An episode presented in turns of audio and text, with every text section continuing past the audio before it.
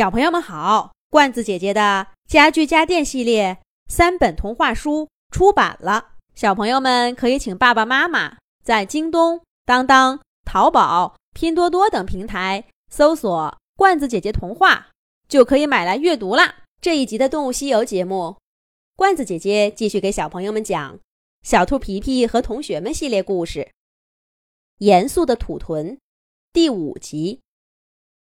岔路丛生的地下迷宫，终于走到了终点。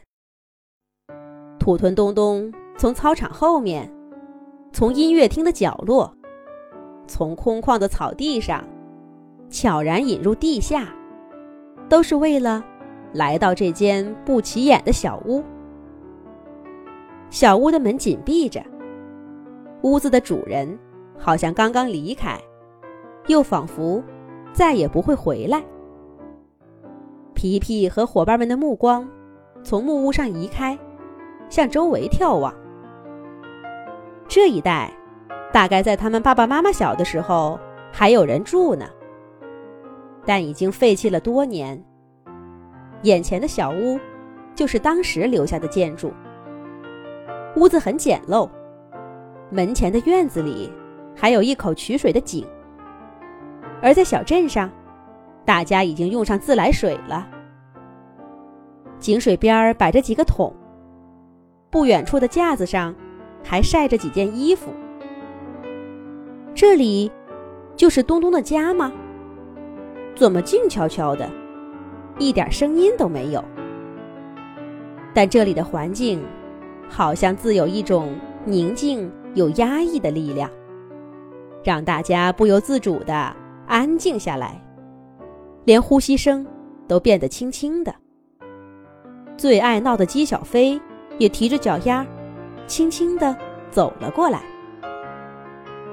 小飞和皮皮对视了一眼，小兔子先上前一步，虚握着拳头，当当当，敲了敲门儿。屋子里传来了一阵深长的咳嗽声，但很快。又安静下来。当当当，姬小飞鼓着翅膀，更大声的敲了几下。是东东吗？忘了带钥匙吧？那你等一等，我马上来。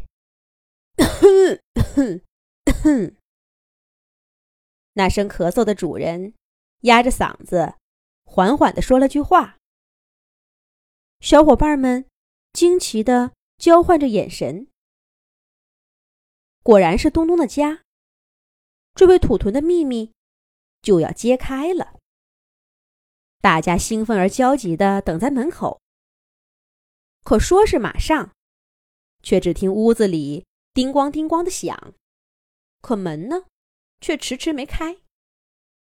仿佛这窄小的房间也是一座纵横交错的迷宫。要把所有岔路走个遍，在每面墙上撞个跟头，才能走到门口来。这让大家更好奇了。门口终于有动静了，又吱吱呀呀的响了好一会儿。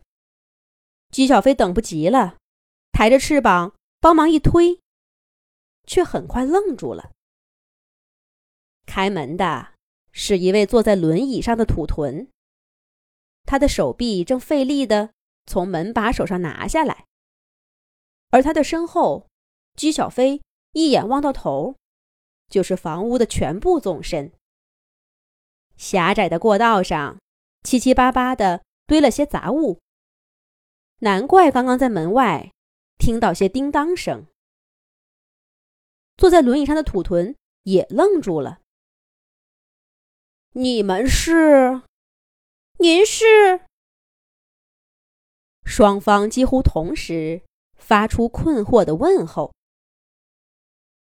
我们是小镇学校的学生，东东的同学。一小阵沉默之后，小兔皮皮先开口了，其他伙伴也纷纷附和：“对，我们是东东的同学。”哦。原来是这样。我是东东的妈妈。”听了这话，眼前的土豚笑了起来，苍白的脸上也多了些红润。你们是来找东东的吧？快进来坐。土豚妈妈费劲儿地转动轮椅，鸭小嘎赶紧上前帮忙，推着它绕过地上的杂物，来到屋子最里面的一张小桌旁。小兔皮皮早自己拿过椅子，摆了一圈儿，让伙伴们坐在土豚妈妈的周围。